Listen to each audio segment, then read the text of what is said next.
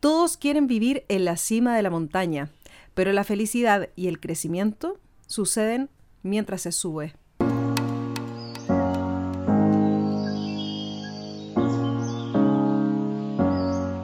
Soy Carolina Fernández y esto es Montaña para Todos.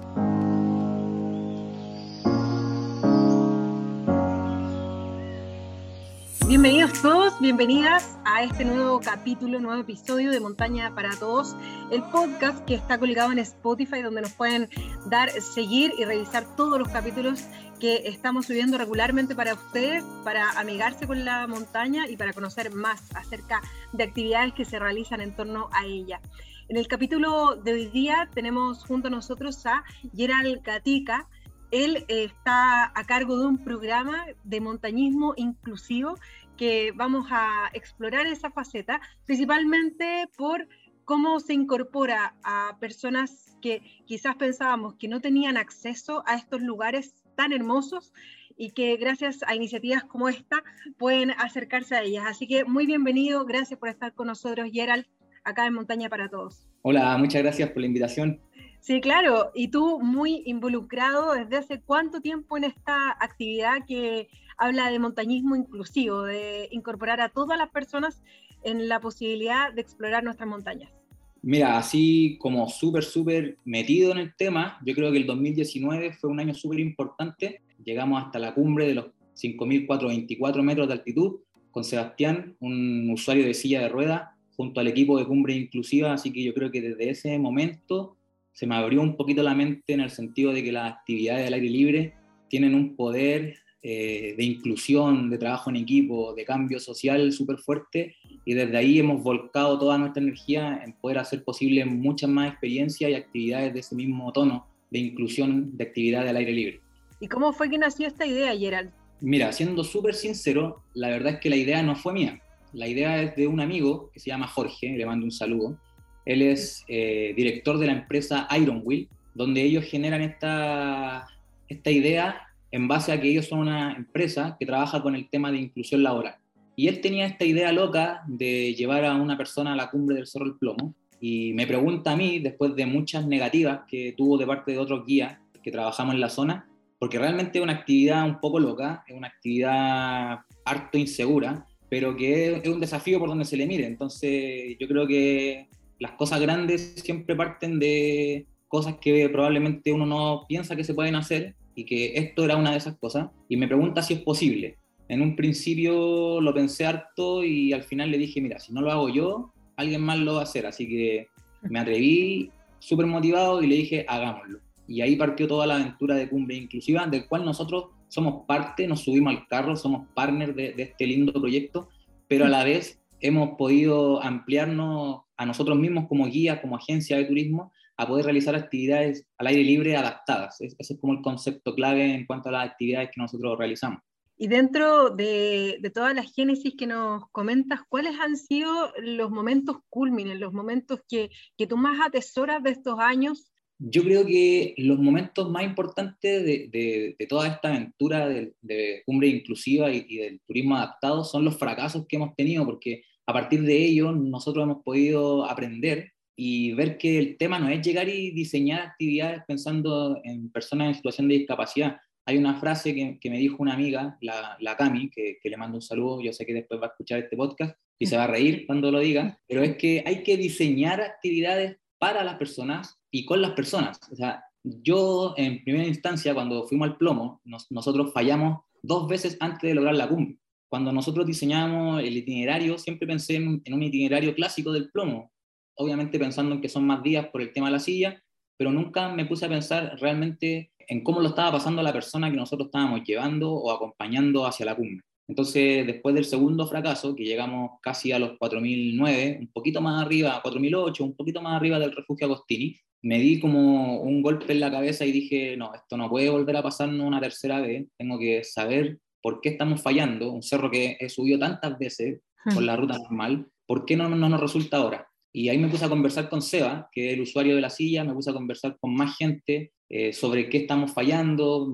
y después de ese va y ven de, de, opiniones, feedback, me di cuenta de que estamos fallando en cosas muy tontas que eran, no sé, todos querer llevar la silla, por ejemplo, no tener perfiles de cargo dentro de la expedición súper claro, no tener las actividades que teníamos que hacer súper claras, no diversificar la fuerza, o sea, este tipo de actividades requieren mucha fuerza física, aparte de la planificación, la silla pesa aproximadamente 27 kilos, el usuario son unos 70 kilos más, entonces al final estamos arrastrando un peso casi de 100 kilos por lo bajo. Sabrás que se, siente, cada kilo se siente sobre los, los 4.000 metros y sobre los 5.000 metros mucho más. Entonces, creo que los fracasos nos ayudaron a entender mucho mejor y ahora a diseñar también de manera mucho más segura. Eso fue algo que también sacamos limpio de esta actividad, que muchas veces nos expusimos a un riesgo innecesario porque no planificamos bien. Entonces, si bien es cierto, no pasó ningún accidente, es porque había gente muy preparada, había gente muy profesional y gente con mucha motivación eh, apañando en esta experiencia. Eh, creo que para poder ofrecer un servicio y ampliarlo de manera inclusiva y de manera accesible para todos los usuarios, es necesario hacer un trabajo mucho más serio y mucho más seguro, mucho más profesional y acotado también a las expectativas de la gente en cuanto a los desafíos. O sea, el plomo ciertamente un gran desafío, pero no es replicable a diestra y siniestra todos los fines de semana llevar a un usuario a la, a la cumbre. Entonces hemos ido aterrizando también las expectativas, las experiencias, hacerlo lo más accesible posible dentro de las posibilidades y nos ha ido súper bien. Ya tenemos varias rutas y tenemos varias alianzas, hemos, hemos hecho varios partners con los que hemos, hemos podido trabajar sobre todo pensando en el nuevo desafío que se nos viene ahora al 2023, que es Cumbre Inclusiva 6000. Entonces, queremos romper ese récord, tenemos ese sueño, tenemos esa, esa nueva motivación. El equipo Cumbre Inclusiva tiene ese nuevo desafío este año, poder lograr la cumbre de un 6000 con una persona en situación de discapacidad usuaria de silla y que se convertiría en un récord Guinness, porque el actual récord está casi a los 5600, 5580 aproximadamente, que es el Cerro El Toco. Aquí, aquí en, Chile igual. Qué magnífico, o sea, ojalá, primero, ojalá que lo, que lo logren. Yo creo que con toda la planificación y toda la experiencia que han agarrado estos años, sin duda eso, eso va a poder alcanzarse. Ahora, cuéntanos cómo es la experiencia de los dos lados, tanto de ustedes como los guías y para las personas que han podido alcanzar las cumbres o que, bueno, han llevado esas experiencias que nosotros también, digamos, como cualquier montañista, digamos, que muchas veces tenemos que devolvernos por ese motivo y no alcanzar la cumbre. Sinceramente, eh, creo que la experiencia de cada una de las personas que ha participado en alguna experiencia inclusiva, pero créeme que cada una de las experiencias que realizamos le da un, aprendizaje y, y una riqueza a las personas que participan más allá de la actividad. En mi persona, ya había hecho muchas veces el plomo y la verdad es que a veces se vuelve un poco monótono. Y acá poder hacerlo de esta manera me, me abrió la mente a que el turismo es una herramienta súper, súper, súper potente para generar estos cambios. También he hecho el plomo con gente ciega y estando en la cumbre me dicen, ¿puedes sentir el olor de la cumbre? Mm. Una cosa que nunca me había imaginado. O sea, yo llego a la cumbre y ya estoy pensando en bajar. Ya estoy pensando en que la gente se hidrate, que se saque la foto, eh, que estén todos bien y que tengan la fuerza suficiente para bajar. Nunca me había sentado o ponerme a sentir el olor de la cumbre. Entonces, yo creo que estas experiencias me han enseñado mucho más a mí, quizás, de lo que las personas llegan a cumbre y viven la experiencia de, esta aventura, pero yo he podido sacarle harta ganancia en, el tema como personal más, más ajeno a lo que es la pega del guía en sí, que es cuidar, proteger, mantener segura a la gente, volver sano y salvo. Pero he, buscado la, manera de que estas actividades también me enriquezcan a mí y, y poder transmitir eso a las personas también entendiendo de que este tipo de actividades tienen un, matiz inspirador. Lo que nosotros queremos hacer ahora es inspirar a más personas. Antes del plomo me llamaban, no sé, dos, tres personas para hacer actividades inclusivas. Después del plomo fueron 8, 10, 15 personas. O sea, el plomo fue una ventana para demostrar de que las cosas imposibles sí se pueden lograr. Y se pueden lograr con trabajo, con esfuerzo, motivación, eh, preparación, estudio, trabajo en equipo, y harta colaboratividad. Yo creo que es el secreto. Sí, ese punto es fundamental, eh, no solamente las actividades que ustedes realizan, sino que la montaña en general, siempre tener como esa, esa mano amiga que esté colaborándonos y estarnos ayudando entre, entre nosotros mismos. En la práctica, Gerald, uno generalmente piensa en un guía de montaña por cada dos personas. ¿Ustedes cómo lo realizan? Si suben a una persona en silla rueda, por ejemplo, eh, ¿cuántos guías tienen que ir custodiándolo? ¿Suben solamente de una persona o son capaces de, de tener más en una expedición como el plomo o en otra? Primero voy a contextualizarte cómo es la silla que nosotros ocupamos. La silla que nosotros ocupamos normalmente, el nombre técnico es un monociclo de trekking adaptado. Ahora, al igual que todas las cosas que existen, hay distintas marcas. Y la más conocida y la que nosotros hemos utilizado para esta experiencia es la silla Giolet, que está diseñada para actividades de aventura. Entonces, gracias a que ellos nos prestaron esa silla, porque es muy cara, está alrededor de los 2.400 dólares, eh, podemos llevar a cabo este tipo de aventuras. ¿Cómo funciona? La silla Yolet tiene una función de triada. La persona en situación de discapacidad o usuario va en la parte de en medio y atrás va un piloto de Yolet y adelante otro piloto. El piloto que está en la parte de atrás se encarga de la dirección y el freno y el de adelante la tracción y el empuje. Entonces ahí se forma una triada porque la persona que va eh, en el centro, en el fondo, también tiene un rol fundamental en mantenimiento del equilibrio. El equilibrio es fundamental en la Yolet, sobre todo en espacios tan pequeños como las rutas que hay en el plomo. Mm. Nosotros normalmente ocupamos la silla para el plomo con los dos pilotos más mulas delanteras que se amarraban a la estructura de la silla con un arnés que le otorgaban mucho más empuje y tracción y para la bajada lo mismo, se cambian las mulas y se posicionan en la parte trasera para evitar que la silla agarre mucho vuelo, porque la parte más divertida de, subir es bajar. La silla agarra vuelo y, se va. Tú mm. puedes mirar fotografías que tenemos en nuestra página donde la adrenalina se puede salir de la pantalla cuando veis bajar a una persona en silla de ruedas súper rápido por, por, la huella de hasta Piedra Numera, por ejemplo. En el contexto normal, nosotros trabajamos la silla en base a tres personas, los dos pilotos y un piloto extra o un apoyo que va a ir intercambiando o ir cambiando lugar con la gente a medida que se vayan cansando. Ahora nosotros igual tenemos un método en el cual vamos graduando la ruta, eh, buscamos rutas que cumplan algunas características de distancia, algunas características de desnivel, algunas características de tipo de terreno y un tiempo estimado. Entonces, por decirte un ejemplo, no hacemos rutas que sean más de 4 kilómetros con un desnivel bajo los 50 y que el terreno sea compacto, por ejemplo, para que no nos dificulte con el tema de la rueda de la silla, ya que es una rueda y la tracción es, a fuerza humana. Entonces, hay, hay métodos que nosotros estamos ocupando y que, y que queremos compartir igual con la comunidad para poder abrir más rutas. Hasta el momento hay algunas rutas puntuales, ya tiene su primer trekking accesible ahí en el Parque Chamicero. También la gente de Parques Cordillera tiene algunas rutas que ya hemos podido hacer con silla en el cajón del Maipo también, a pesar de que no hay algún parque probablemente tal, ya hemos hecho alguna ruta ahí en el cajón del Maipo, sobre todo al Valle de la Engorda. Entonces, la idea es poder ir abriendo rutas y demostrar que es posible. Y el, manejo es súper seguro. Buscamos siempre la seguridad, o sea, ese es nuestro pilar fundamental en este tipo de actividades para que la experiencia sea significativa, sobre todo para los usuarios y las familias acompañantes que participan siempre de las actividades. Las personas en situación de discapacidad nunca andan solos entonces siempre tenemos visto de que van a ir acompañantes y esos acompañantes forman parte del servicio y no tienen un valor agregado. La idea es que la persona disfrute también en conjunto con su familia y que esta experiencia la puedan compartir. Si tú me preguntas y no me creerías, te diría que hay parques que tienen silla y que nadie sabe que tienen silla. Por ejemplo, el Parque Med, eh, Parques Cordillera tienen silla y no se promocionan, no, no, no están en su página web, la gente no sabe dónde buscarla se necesita alguna formación especial para, para, poder ocupar la silla, por ejemplo, alguna formación, una capacitación como piloto de, de silla adaptada. Es un mundo todavía que falta harto por recorrer y, y, que nosotros un poquito hemos tomado la bandera de, de, poder visibilizar esto junto a otras empresas también que se dedican a la capacitación de, de operadores y, de guías que se están interesando en este tema del turismo inclusivo. Sí, es muy interesante porque efectivamente es un mundo que, que, uno recorriendo parques o montaña no se llega a imaginar que por esa misma ruta, por esos mismos senderos muchas veces pueden subir personas en, en, situación de discapacidad.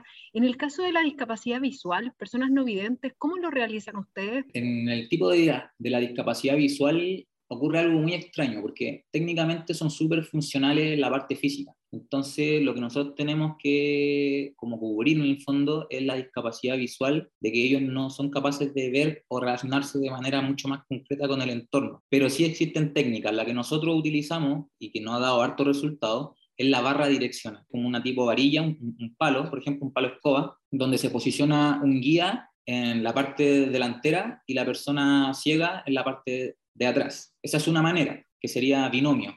Y la más clásica es la triada también, al igual que la silla, donde se posiciona el guía, la persona ciega en medio, y atrás puede ir una persona ciega o ciega parcial. Va a depender del porcentaje de discapacidad visual que tenga. Existen otras técnicas también. Hay gente que guía desde el brazo, desde muñeca, con algunos brazaletes. Eh, tú puedes buscar información, por ejemplo, en páginas españolas que ellos están a años luz de nosotros en temas de deporte adaptado. Ellos ya hacen carreras de trail running con personas ciegas, con, con la modalidad de la, de la, silla. También tienen carreras de trail running o de Gillette running, como le llaman ellos. Tuve la suerte de poder eh, hacer el curso de técnicas de guiados para ciegos de la FEDME, que es la Federación Española de Montaña, y ellos están años luz. Si alguien lo está haciendo bien, la idea es poder replicarlo y quizás mejorar también la, la, cultura de nosotros distinta, la idiosincrasia distinta. La verdad es que con este tipo de actividades nosotros pensamos de que el tema de la accesibilidad pasa a segundo plano cuando hay un sentimiento, un concepto de inclusión súper arraigado en la gente. O sea, lo accesible tiene que ver mucho con la infraestructura, es verdad, pero la inclusión es un sentimiento que parte de la sociedad. La naturaleza de por sí no es accesible, hay rocas, hay árboles, hay lianas, pero si tú vas acompañado de un, de un equipo, de un grupo que se preocupa por ti, que vela por, por, los intereses de todos, en el fondo con una actitud súper inclusiva frente a las discapacidades que puedan presentar algunos participantes de la actividad, ahí es donde la actividad se hace inclusiva, yo creo, y accesible al 100%. ¿Cómo fue la primera vez que llegaste a la cumbre con, con alguien en situación de discapacidad? ¿Cuál fue la reacción de, de, esa persona? Ya nos has contado, has tenido como muchas experiencias que has valorado porque te han permitido como observar las propias experiencias pasadas de una manera distinta, pero ¿cuál ha sido la reacción? ¿Cuáles son esos momentos que tú has atesorado de las personas con las que has subido? Yo creo que la cumbre del plomo fue importante porque fue hecha en conjunto, fueron casi 32 personas en cumbre. La expedición al plomo, fíjate que participó no solamente Sebastián, que es el usuario en silla de ruedas, sino que también participó María Jesús, que es una persona sorda, y además eh, participó Héctor Arriagada, que es el pistola, un amigo, que le ha amputado de cadera. Entonces, había un grupo mucho más experto que yo, que montó una, un pasamano o una línea de seguridad en el glaciar con tornillo y todo el tema. Entre ellos está JP Mor y los chiquillos de Fundación Deporte Libre, que apañaron harto en esa parte como más técnica de la ruta. Y después a mí me, me quedó la responsabilidad de cruzar con Héctor. Hicimos malabares con un crampón, él adaptó un poquito los bastones que él usó, porque él subió sin prótesis. Él, subió con sus bastones adaptados para la actividad, una goma gruesa, anti... ¿Antideslizamiento? Y antideslizamiento también, sí. Les mandó a pedir una goma, no sé a dónde. Me dijo, no, sé que mandé a pedir unas gomas para los bastones, pero son top, top, me dijo. Igual se le rompieron. Y yo creo que llegar arriba y ver el esfuerzo de todos. Yo creo que eso fue lo que más me ha marcado. Gente que quedó en el camino por la puna, gente que se enfermó, gente que simplemente se cansó. Muchos arriba ya llegaron con casi lo, último de la fuerza. Por eso le digo que hubiera un momento en que si lo hubiese pensado como guía y ellos hubiesen sido mis clientes, en verdad lo hubiese bajado.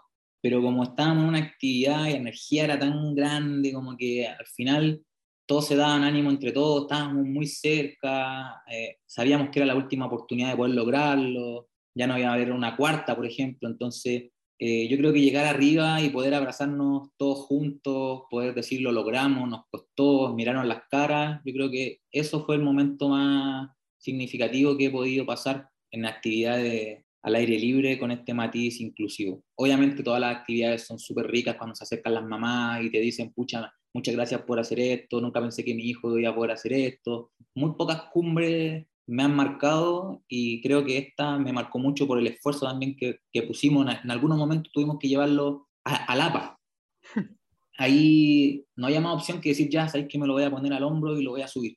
Entonces, habían tramos que eran así de exigentes y llegar arriba y ver a todos felices, yo creo que eso fue súper significativo. Un momento impagable, me imagino. y, y, ahora, Gerald, cuando ustedes se proponen llegar a los 6.000, ¿cierto? Hacer ese, esa clase de cumbre, y que ya está la dificultad intrínseca, ¿cierto? Para un deportista convencional de alcanzar una altura así, porque eso significa lidiar con una serie de, temáticas, incluida la puna, por ejemplo, y otro tipo de malestares. ¿Cuáles son, sientes tú, los mayores desafíos de pegarse este salto de 5.000 a 6.000? El mayor desafío, primero, es la organización. es la planificación y el diseño de lo que va a ser la actividad. ¿Por qué? Porque, como tú dices, hay muchos factores que confluyen y, tenemos una ruta ahí en mente, aún no, no, lo decidimos bien, pero sí yo estoy buscando dentro de los 6.000 que yo conozco, que, que, que he podido subir, la mejor ruta, la más tranquila, la más accesible, eh, la que tiene menos dificultades, pensando en que ya conozco cómo fue el desempeño de la silla en el plomo, por ejemplo, en, en, terrenos bien rocosos, bien escarpados. Entonces ahora buscando otro tipo de terreno, con mucha más experiencia en el diseño de actividades y pensando también en el funcionamiento de la silla, pensando en que ya sabemos cómo se comporta la gente, cuál es el, timing de, de, cambio, por ejemplo, de, de piloto, yo creo que el desafío va a ser que esto funcione a la primera. Ojalá eso sería un golazo para mí porque porque hablaría bien de la peca que estamos haciendo, hablaría bien del tiempo que le hemos dedicado al estudio, a, reestudiar, porque generalmente uno estudia en la universidad, ¿cachai? Guía de ecoturismo, turismo aventura, se va capacitando en algunos cursos particulares y después ya se siente como que está hecha la pega. Y, esto ha sido un reestudio, una, revalorización de las cosas, volver a, a los inicios, no queremos ir a sufrir. La idea es que sea algo rico, la idea es que sea algo que diga, chuta que la pasamos bien a pesar del frío, a pesar del hambre. Y el mayor desafío para mí como, como gestor de, este itinerario, porque esto tiene muchas matices, también tiene la parte comercial, de, de buscar sponsor, apoyos logísticos donde queremos ir. Y ahí hay otra parte del equipo que también tiene un desafío importante, que esto sea sustentable, que sea sostenible. O sea, es un sueño, pero también tiene un costo. Y por ahí también esos son otros desafíos que asume la parte más marquetera de, este proyecto. Y respecto, si lo comparamos con un ascenso normal, a un 6.000, por ejemplo, que toma varios días, ¿ustedes en cuántos días estarían contemplando hacer algo así? Mira, el plomo normalmente cuando lo ofrecemos son tres días lo mínimo, pero nosotros hicimos la cumbre del plomo en seis días. Entonces siempre tenemos ese ratio como pensando que pueden ser dos a tres días más a más de la ruta normal. Yo también hago ese mismo cálculo, por ejemplo, para rutas de trekking. Siempre pienso en, una hora y media, dos horas y media más de lo que me puede llevar una ruta normal, por ejemplo. Hace poco hicimos una pequeña activación, como dando inicio a este proyecto, fuimos al Cerro El Carbón y llegamos hasta el mirador, el sauce o, el litre que también le dicen, con la silla. Nos juntamos un grupo de personas, hicimos un llamado por redes sociales, y llegamos al Cerro Carbón. Y ese tramo no son más de unos, una hora, yo creo, el, tramo del, desde el estacionamiento del colegio hasta el, el, mirador, y lo hicimos casi dos horas, dos horas y media. Entonces ya, ya, más o menos calculamos que, que el, la fuerza de movimiento, el, el, tema del horario, son aproximadamente dos horas más, una hora y media más, y en los días lo mismo, pues calculamos eh, unos dos días más extras de la ruta cuando es una ruta accesible en cuanto al terreno. Obviamente si tiene tramos muy escabrosos puede aumentar, pero sí estamos pensando en que este cerro va a ser de unos 6-7 días. Ok. Oye, Gerald, y para la gente que está escuchando este capítulo y que quiera sumarse o quiera sumar a alguien de su entorno en esta aventura, ¿cómo nos puede contactar? Cuéntanos un poquito más acerca de, de eso, como para también difundir esta actividad que, que tiene este desafío tan bonito de hacer 6.000 cumbres-inclusivas. Entonces es así simplemente, arroba cumbres-inclusivas. Y lograron hacer una alianza con un partner bacanísimo que nos va a apoyar desde un comienzo, que es Marmot Chile. Entonces yo creo que con ese apoyo ya estamos súper bien encaminados a que más gente se quiera motivar, subir al carro y hacer ahí win junto a nosotros, porque esta va a ser una actividad que, que realmente va a darle valor significativo a quien quiera que se sume a esta aventura. Ok, entonces por Instagram tienen que buscar cumbres guion bajo inclusivas y ahí los pueden contactar y decir, sí, yo quiero participar, por ejemplo, o me interesa también cooperar en esta, en esta iniciativa. Claro. Sí, ahí vamos a estar haciendo distintas activaciones durante lo que resta del año. De aquí a fin de año vamos a estar haciendo una actividad mensual y para las personas que quieran hacerlo de forma particular, que, que quieran vivir alguna experiencia puntual, también diseñamos actividades según lo que nos pidan. Eh, pueden buscar nuestro Instagram, sí, montanismo.tachile. Bueno, ahí están entonces las, las dos cuentas. Oye, Gerald, te queremos agradecer acá en Montaña para Todos, porque precisamente ustedes tienen este mismo lema, ¿cierto? Montaña para Todos, así que coincidimos en eso también. la montaña es un lugar que nos recibe a todos. Entonces, en, base a eso, la montaña para todos se, se vuelve un lema. Y, fue nuestro lema ahí en, la cumbre del plomo. O sea, antes de partir de, de Agostini, a las 12 de la noche, rumbo a la cumbre, se escuchó fuerte el montaña para todos de ahí para adelante. Así que lo vamos a llevar incluso hasta la cumbre de nuestros 6000. Me alegro, me alegro que sea así y todos quienes estamos acá detrás de, este proyecto también, donde tú muy, bien lo dices, no está abocado netamente a las montañas inclusivas, pero sí en hacernos conscientes de todo lo que la montaña nos puede entregar y todos los cuidados y el respeto que le tenemos que tener al acercarnos a ella. Así es que, Gerald, de verdad muchas gracias por haber participado en este episodio y por por instruirnos acerca de esta muy linda actividad que otras personas que probablemente no la conocían puedan también acceder a ella. Muchas gracias y montaña para todos. Ese es el lema. Eso, siempre hay presente. De hecho, montanaparaTodos.cl es nuestro Instagram, ahí nos pueden encontrar también ahí está el link donde pueden acceder también a Spotify. Estamos también en el correo electrónico montanaparastodos.cl.gmail.com. Así es que los canales de comunicación están totalmente disponibles y abiertos siempre para todos ustedes. Nosotros nos despedimos. Será hasta la próxima con otro tema que nos involucra acá en Montaña para Todos. Que estén muy bien. Un abrazo.